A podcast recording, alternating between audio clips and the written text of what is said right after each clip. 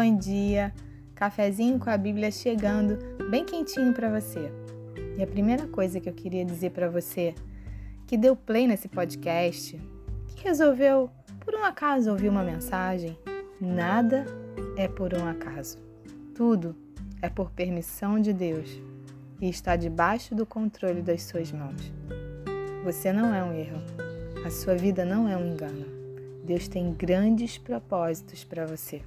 E não importa a forma como ela começou. O que importa é a forma como ela vai terminar.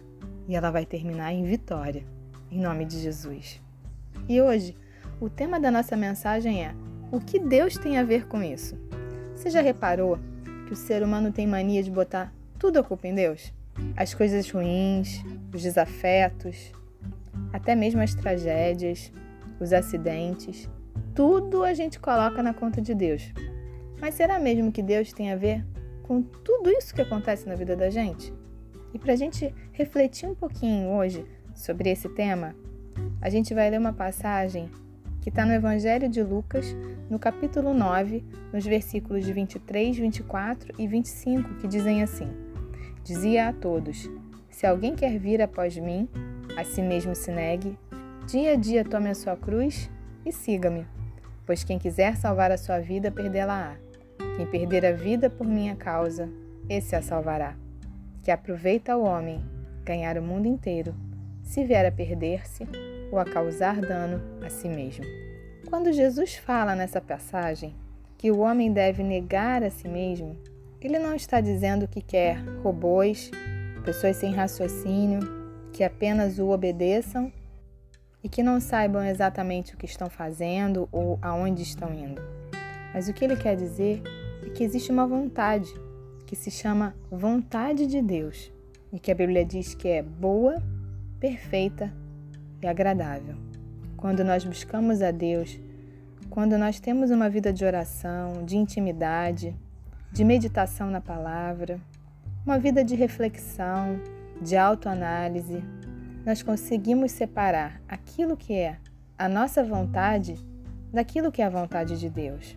E por incrível que pareça, nem sempre a nossa vontade é a melhor.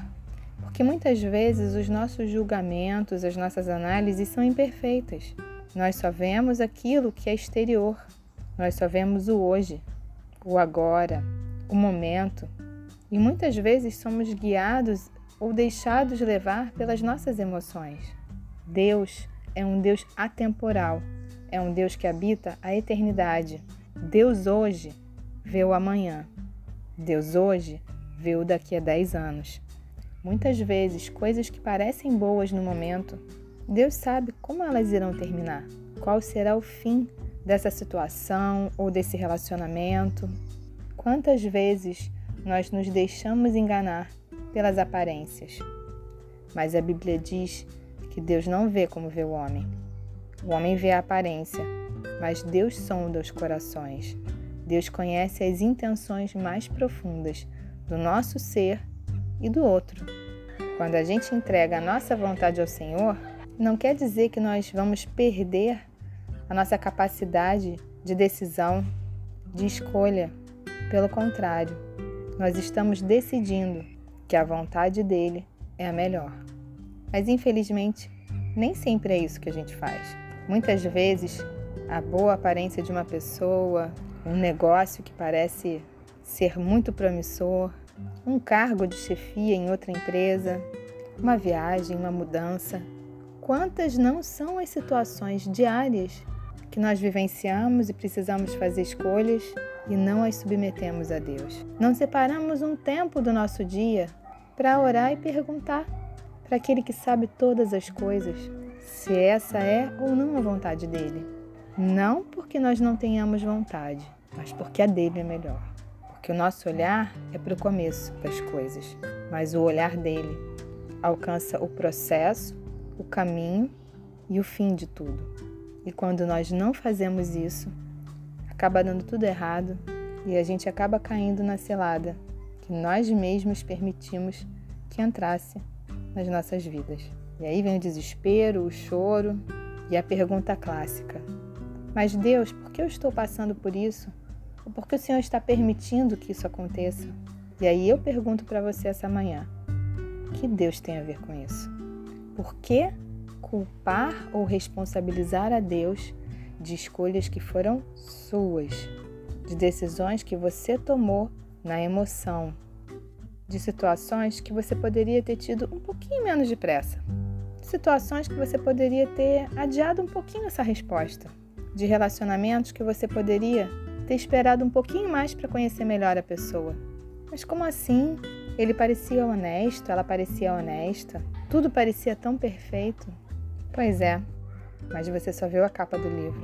Deus conhece o prefácio, a introdução, só que ele também sabe como vai ser o fim dessa história.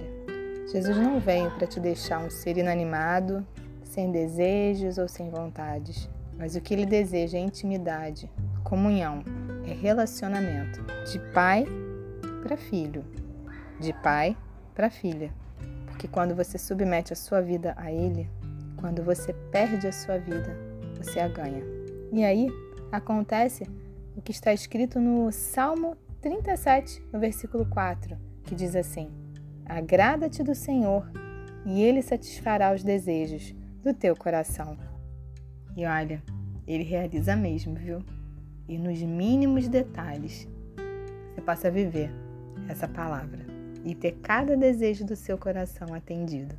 Que Deus te abençoe. Um grande beijo para você.